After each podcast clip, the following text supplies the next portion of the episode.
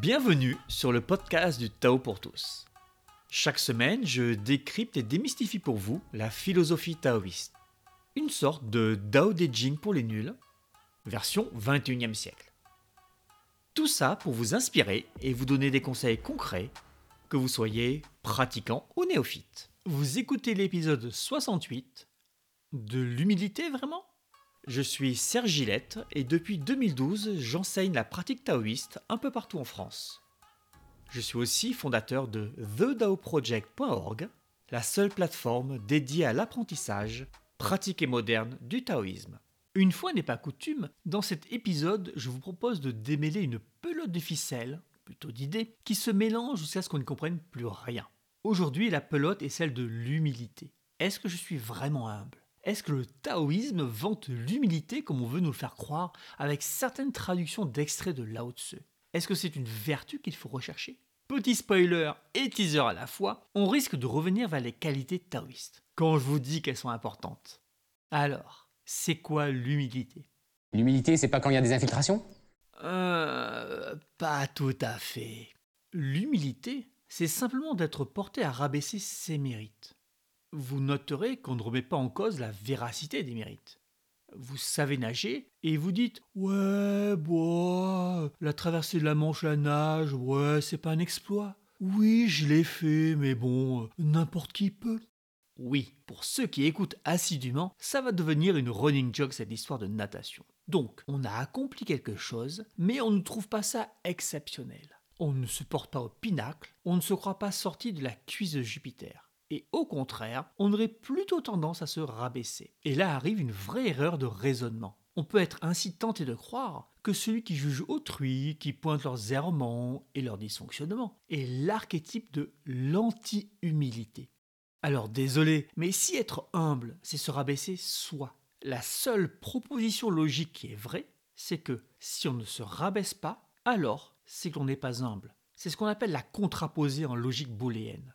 Bon, pour ceux qui ne seraient pas d'accord avec l'idée de logique booléenne, signalons juste en passant que tous les circuits électroniques, tous les microprocesseurs qui alimentent les smartphones, les navigateurs GPS, les télés, les tablettes et qui, accessoirement, vous permettent d'écouter ce podcast sont une application pratique, littéralement au degré zéro, de la logique booléenne.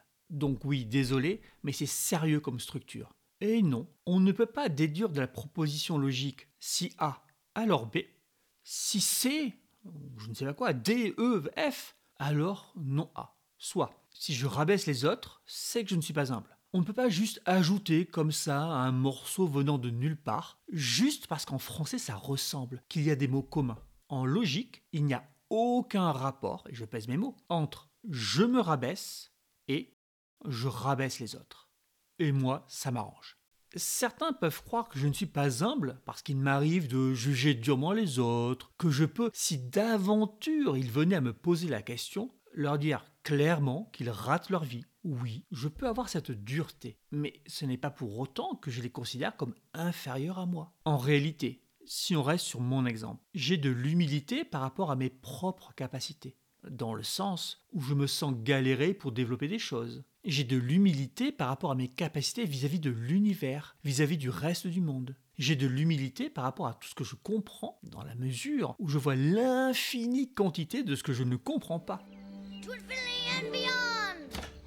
Et donc il y a deux choses séparées. Ma vision des autres, qui n'est pas forcément une comparaison avec moi, et ma vision de moi vis-à-vis de l'univers, qui n'est pas forcément une comparaison avec les autres. Donc oui, N'en déplaise à ceux avec qui je peux être un peu trop direct ou manquer de diplomatie, j'ai une certaine dose d'humilité, même si, pour enfoncer le clou, l'humilité n'empêche pas d'avoir de la dureté vis-à-vis des gens. Et du coup, les gens, tu les juges par rapport à l'univers? Comme toi, tu te jugerais par rapport à l'univers? Je les juge par rapport à ce qu'ils pourraient devenir, ou ce qu'ils pourraient faire, par rapport à leur potentiel. Ou à leurs actions. C'est ce que j'allais dire, par rapport à leurs actes, à leurs erreurs, mais ça peut être aussi leurs actions positives. Comme là on parle de l'humilité et de se rabaisser, cela évoque plutôt les erreurs que les réussites, le négatif plutôt que le positif. Je peux mettre les points sur les i à quelqu'un, bien que je considère que dans toute personne, il y a un potentiel à la grandeur et à obtenir quelque chose de bon. Sinon, tu ferais pas ce que tu fais. Euh, non, en effet, sinon je ferais pas ce que je fais. Ça n'aurait pas de sens en réalité. En plus, euh, ce que je fais m'amène à ça. Ce que je fais, ma pratique quotidienne, m'amène à me rendre compte que même si on pense que quelque chose est foutu, que la personne ne peut pas se développer, il y a quand même ce potentiel en elle. Et que des fois, eh ben, il arrive à éclore. Je ne suis pas un grand optimiste dans la nature humaine, mais j'ai vu suffisamment de belles choses pour y croire. Ce léger optimisme ne m'empêche pas d'être dur, parce que je vois le gâchis qu'il peut y avoir dans la vie d'une personne. Elle a un potentiel dont elle ne se rend pas forcément compte. Et ne faisant rien, ou en faisant les mauvaises choses, elle ne le développe pas. Elle ne se développe pas. Elle stagne, voire pire, elle régresse. Et après, en parallèle, il y a ces personnes qui croient avoir un énorme potentiel. C'est peut-être vrai qu'elles l'ont, mais elles n'ont peut-être pas celui qu'elles imaginent avoir. Je suis là pour sauver Gaïa, les bébés phoques, et amener la paix dans le monde. Ouais, et moi je suis l'incarnation de l'archange Michael parce que j'ai des épées à la maison. Michael? C'est pas l'archange Michel?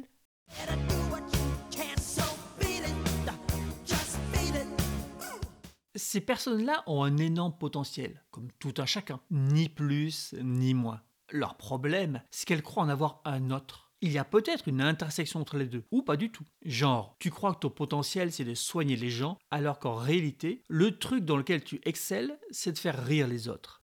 Il y a une intersection. Le rire peut aider à soigner. Il n'y a pas un potentiel qui est mieux que l'autre. Il y en a peut-être un avec lequel on peut plus frimer, se la péter, jouer au sage. Le problème, lorsqu'on s'invente un potentiel, c'est qu'on ne fait rien d'efficace, rien de concret sur soi-même. Comment tu peux dire ça? Bah, si ces personnes travaillaient réellement sur elles, à enlever leurs préjugés, à ne pas fantasmer, elles se rendraient bien compte de l'absurdité de leurs fantasmes. Et surtout, elles se rendraient compte que leur situation au quotidien ne s'améliore pas du tout. Voir que chaque jour tu luttes en allant au bureau, que tu luttes en devant parler à des gens, que tu luttes parce que tu travailles tout seul, que tu luttes dans ton couple, devrait te mettre la puce à l'oreille. Quand on pratique, après une phase toujours douloureuse de remise en question et d'ébranlement de sa vie, on va systématiquement vers le mieux. Si après des années rien n'a bougé, c'est que soit en réalité on n'a rien fait, soit on n'a pas écouté les conseils du prof, soit le prof est mauvais, au choix. Et les choix ne sont pas mutuellement exclusifs on peut n'avoir rien fait tout en ignorant les conseils d'un mauvais prof. Ok, en fait, le truc, c'est pas tant l'humilité que la clarté. C'est la clarté de toi vis-à-vis de toi-même qui est importante. C'est de te juger correctement et de juger les autres le plus clairement possible. C'est ça, l'humilité, au sens d'être humble, de se rabaisser, de ne pas se mettre en avant, c'est un truc stupide en fait. La vraie humilité n'est ni plus ni moins que de la clarté. La fausse humilité, c'est se dire non, mais je suis pas très fort, euh, tout ça, je suis pas au-dessus des autres. Alors qu'on a juste envie que les autres nous disent arrête, t'es trop bon dans ce que tu fais, waouh, tu te rends pas compte. C'est un manque de clarté justement. C'est un manque de clarté qui se manifeste dans un besoin de reconnaissance. On ne sait pas qui on est, donc on demande aux autres de nous valider. On n'est pas sûr de notre valeur, donc on demande aux autres de mettre une étiquette avec un prix sur nous, comme un vulgaire gigot sur l'étal du boucher. Ça brouille les pistes. Totalement. Il existe forcément un domaine dans lequel tu es meilleur que d'autres personnes. Et il y a forcément beaucoup de domaines dans lesquels tu es inférieur à beaucoup de personnes. Je sais pas surfer. Je sais pas surfer. Je ne sais pas faire du tricot, je ne sais pas chanter ni danser, je ne sais pas faire un million de choses. Donc il y a un million de gens, voire des milliards de gens qui sont meilleurs que moi, et ce dans plein de domaines. Ça, c'est l'évidence. L'humilité, la fausse modestie, ça vient souvent d'un truc extérieur. Je me rabaisse parce que Dieu est plus grand que moi. Je me place en dessous car c'est l'empereur qui est le plus grand, qui est parfait. Donc moi, je suis forcément inférieur. Et donc, il faut que je me considère comme inférieur. En fait, c'est un jugement par défaut. Exactement. En fait, tu te colles une étiquette pour être parfait. C'est ce côté qu'on retrouve chez les Amish, par exemple, où quand ils désignent quelqu'un de bon, ils parlent de quelqu'un qui est humble, qui ne fait pas de vagues, qui est en dessous, lisse, qui ne la ramène pas trop, qui ferme sa gueule, quoi. Oui, c'est vrai qu'il y a des sous-entendus dans le mot humilité. Et ça se rapporte aussi à la religion. C'est très paradoxal. Tu sais que tu es inférieur à Dieu ou à l'univers, hein. donc tu vas ostensiblement le montrer avec cette arrière-pensée que cela va te rendre parfait. Mais gars, tu es imparfait. Pas la peine de prétendre, de mentir à la face du monde, de jouer un rôle. C'est comme ceux qui se disent bons chrétiens en faisant la liste des œuvres de charité auxquelles ils participent. Si tu étais si parfait que ça, tu n'aurais pas besoin d'en parler, pas besoin de jeter cette liste à la face du monde. En te demandant d'être humble, on te demande de te comporter d'une certaine manière, de t'habiller d'une certaine manière, de te présenter au monde sous un aspect codifié. C'est aussi débile de croire qu'on est humble parce qu'on s'habille avec des tons neutres et des vêtements sans marque que de se prétendre humaniste parce qu'on arbore un collier de barbe comme tous les profs socialistes que j'ai eus dans les années 70-80 ou de se dire cool parce qu'on a des dreads et des piercings dans le nez. Afficher des codes extérieurs pour obtenir la qualité ne peut pas fonctionner. Dans les faits, on ne peut pas vraiment t'imposer un comportement. Le comportement doit sortir de toi et être l'expression extérieure de tes capacités intérieures.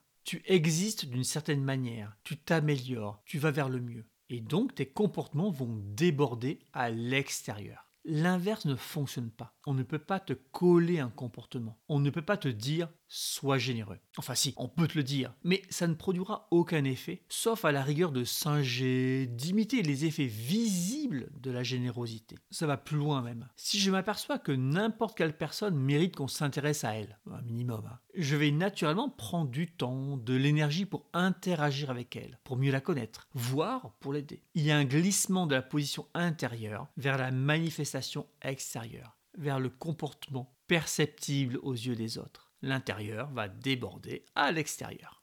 Si en revanche, je me force à donner une pièce au clodo qui squatte sur le parvis d'église, euh, parce que ça fait bien, que je me force à participer à la vie d'une boutique solidaire pour me donner des raisons de croire que je suis quelqu'un de bien, si je me force à agir selon le code qui n'est pas le mien, je serai en perpétuel désaccord entre mes croyances et mes actes. On va faire l'aumône tout en jugeant les gens, tout en les rabaissant. On va jouer au bien-pensant qui se place au-dessus, qui a le droit. Car, bah oui, quoi, je suis généreux, humble, euh, que sais-je.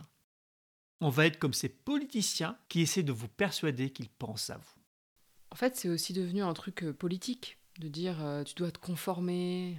Ça a toujours été un truc politique. Dans le christianisme, on te demande d'être un mouton, ce qui permet à une classe dirigeante, enfin deux classes dirigeantes, de contrôler les gens qui vont les faire bouffer. Dans le confucianisme, on va te demander de respecter les rites et les étiquettes pour que l'empire fonctionne. Non, il y a toujours un truc simple pour détourner une bonne idée au profit de certains. Alors, l'idée n'est pas souvent bonne, hein, mais on te dit tu dois être comme ça, mais c'est jamais en singeant la chose que tu vas le devenir. Et ce, même si dans le Yi il y a un hexagramme qui dit qu'il y a des moments où singer la chose peut aider. Ah oui, c'est l'hexagramme fake it till you make it. Alors c'est pas exactement ça. Ce n'est pas prétendre en attendant d'y arriver. Ce n'est pas mentir juste pour faire illusion, pour pas se faire virer de son poste c'est un processus plus subtil. L'extérieur peut pénétrer à l'intérieur. Imaginons que tu te lèves et zéro sourire. Tu commences ta journée en fermant ton visage. Que va-t-il se passer? À l'intérieur, ça va modifier ton état émotionnel. L'extérieur peut modifier l'intérieur parce qu'en fait, il y a des allers-retours, du feedback, on dirait maintenant, pour utiliser un mot anglais. C'est lié au fait que tu es un. Tu es une seule chose, et donc chaque partie de cet ensemble touche tout l'ensemble donc l'extérieur, peut toucher l'intérieur. Donc si tu tires la gueule, c'est le meilleur exemple, à l'intérieur, tu vas être aigri et ça va se voir à l'extérieur. De même, si tu te forces à sourire à l'intérieur, il y a un peu plus de chances que tu ailles vers une espèce de paix ou d'excitation, hein, selon comment tu souris. Oui, donc si tu te forces à être humble, il y a peut-être un peu plus de chances qu'à l'intérieur tu deviennes humble. Un peu plus. Donc il y a des moments où ça peut aider de forcer l'extérieur dans une direction pour te donner un petit coup de pouce pour aller dans cette voie. Mais en fait, on ne peut pas baser toute la stratégie là-dessus, parce que l'extérieur n'est qu'une partie de toi, et c'est la mauvaise partie de toi, la plus minime. Ce n'est pas en s'habillant en pseudo-chinois du 19e siècle, en portant la barbichette, que l'on devient quelqu'un de mystique ou un grand sage c'est l'enveloppe de la bulle. Imagine une bulle de savon. L'extérieur, c'est l'enveloppe de la bulle. Compare le volume de cette enveloppe au volume contenu dans la bulle. C'est ridicule, hein? Et on peut voir cette histoire de comportement comme ça. Malheureusement, et c'est un fait, c'est la seule stratégie que les gens adoptent. On te dit, sois poli. Faute de mieux Faute de connaître mieux Oui, tout à fait, faute de connaître mieux. C'est un pied On te dit, sois poli.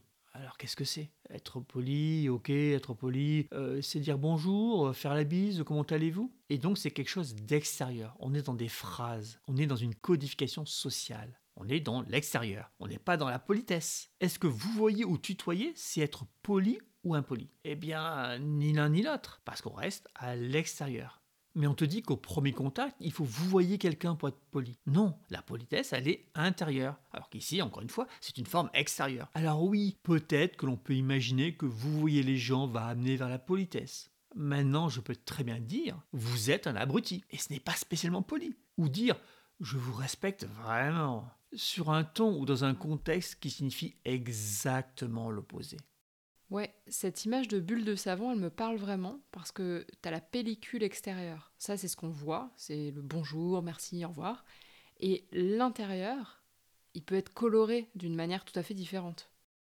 On le voit bien dans le monde du travail, où certaines personnes maintiennent une pellicule extérieure qui en apparence est extrêmement polie, qui est inattaquable. Les gens ne disent rien qui gêne, mais dans leur intérieur, on sent que tout ce qu'ils disent, tout ce qu'ils pensent va dans une autre direction. On ne peut rien leur dire. Et c'est l'astuce essentielle du harceleur. Travail, mais ça peut être aussi dans le cadre familial ou au sein d'un couple. La personne qui harcèle peut être irréprochable dans les faits. Ce qu'elle dit ou fait est tellement délicat, tellement fin. Elle maintient cette enveloppe de bienséance de manière tellement correcte. Tu sens à l'intérieur que la personne te reproche des choses, qu'elle te rabaisse en permanence, mais la pellicule extérieure fait que tu ne peux rien dire. Souvent, tu n'as aucune preuve tangible de ce qui se passe. C'est bien pour ça que c'est extrêmement dur de convaincre l'on est harcelé. Tu as un mail, et le mail, il peut être lu de deux manières différentes. Toi, tu crois savoir ce que la personne a en tête, mais l'écrit ne le prouve pas. En fait, ça peut être utilisé pour masquer des intentions. C'est ça. La pellicule masque ce qui est à l'intérieur. C'est une ombre. D'où l'idée dans le taoïsme de réduire cette pellicule. Les pellicules Sors-toi ça de la tête. Le nouveau Head Shoulders les élimine et les empêche de revenir. On veut réduire cette pellicule à quelque chose de plus en plus fin. Et c'est aussi pour ça que l'image de la bulle de savon est intéressante. Dans notre tradition, on dit que c'est comme une dentelle. On a un maillage, comme une espèce de filet. Le filet maintient la structure que tu as à l'intérieur. Mais il y a quelque chose qui passe en permanence. Il y a un échange. Il y a plus de trous que de matière. Dans le cadre d'un filet de cordage, on a une grande liaison. Demandez aux poissons ce qu'ils en pensent. On a un grand espace qui est en quelque sorte défini tout en utilisant un minimum de yin, un minimum de matière. L'existence de ce grand nombre de trous amène deux conséquences. 1. Ce qui est à l'intérieur et de petite importance sort facilement. Ainsi, les petits poissons s'échappent. 2. Ce qui est à l'extérieur rentre facilement, comme l'eau. Sinon, le filet ne serait qu'une encre flottante. On se retrouve avec une structure qui à la fois définit un espace et qui garantit des échanges. La forme ou l'espace qui est maintenu, c'est ton individualité. L'échange qui est possible, c'est ton ouverture d'esprit. Et là, si on reprend l'image de la clarté, du coup, on augmente la transparence de la pellicule. Tout à fait. La clarté, c'est voir le plus justement possible qui nous sommes plus nos actions, nos comportements, nos justifications sont dictés par l'extérieur, plus nous nous éloignons de qui nous sommes réellement. Clarté et ouverture d'esprit se renvoient la balle. L'ouverture d'esprit va nous permettre de remettre en question ce que le monde extérieur nous a plaqué dessus. Le sois humble, sois poli, respecte l'empereur, travaille pour ton pays. Et en nous débarrassant de ces croyances, on fait des petits trous dans une enveloppe, créant ainsi une dentelle de plus en plus fine, qui nous permet de voir l'intérieur et donc d'être clair. Il est important de se rendre compte que si fine que soit cette dentelle, l'espace qu'elle délimite existe toujours. Cet espace, comme je l'ai dit, c'est notre individualité, notre ego. On ne veut pas le détruire, on ne veut pas devenir un clone ou un zombie. Que l'on soit des moutons bourrés de croyances est l'un des buts de toute société autoritaire. Ce type de société n'a pas pour but de former un groupe d'humains cohérent, mais uniquement de profiter à un petit nombre au détriment des autres. En revanche, dans le taoïsme, on ne veut pas abandonner notre personnalité. Le taoïsme recherche une société humaine où chacun a une juste place. Et il s'oppose, de par sa construction même, à l'idée de caste, de classe, voire même de respect par défaut. C'est pas pour rien qu'on a des légendes où un immortel va gifler l'empereur. Question respect, ça se pose là. Mais encore une fois, pour trouver sa juste place, il faut savoir qui on est. C'est la base. Si travailler sur vous vous intéresse, nous organisons avec Yvan Cam, le fondateur de la méthode respiratoire Reboot, un stage de trois jours autour des valeurs. Par ce mot, nous n'entendons pas les codes sociaux comme l'humilité, le respect, la politesse. Nous entendons en réalité des critères qui sont gravés en nous, qui font partie de notre ego. Ces critères nous font avancer, mais aussi peuvent nous bloquer dans de nombreuses situations de notre vie familiale ou professionnelle. Je peux ainsi avoir en moi de graver une valeur de justice. L'importance élevée de ce critère fait que je ne supporte pas de voir quelqu'un de maltraité. Cette valeur, aussi noble soit-elle, peut me jouer des tours. Je ne peux pas m'empêcher de défendre un collègue de travail qui est harcelé, mais je ne dois pas être emporté par l'expression de ma valeur et tenter de résoudre la situation à grands coups de claque. De même, je ne dois pas être manipulé par ceux qui en appelleraient à mon sens de la justice. De la même manière, si cette idée de justice est une notion que l'on a forcée dans le crâne, ce qui revient en réalité à créer une justice profondément injuste, alors il faut s'en rendre compte pour pouvoir s'en libérer. Vous l'aurez compris, nos valeurs font partie intégrante de nous. Elles sont innées, pas acquises. On peut certes aussi avoir des comportements sociétaux autres que nos valeurs intrinsèques. On peut ainsi montrer de la politesse par simple empathie, ou juste pour ne pas blesser. Mais c'est un léger compromis que nous faisons, une adaptation. Et oui, pour vivre en société, il faut faire des compromis. Il faut savoir s'adapter. Connaître ses valeurs, savoir les utiliser à notre avantage, c'est donc le sujet de ce stage de 3 jours qui se tiendra le dernier week-end de mars. Vous pouvez retrouver le lien en bas de la page d'accueil du site thedaoproject.org et si vous avez des questions, n'hésitez pas, le mail est là pour ça.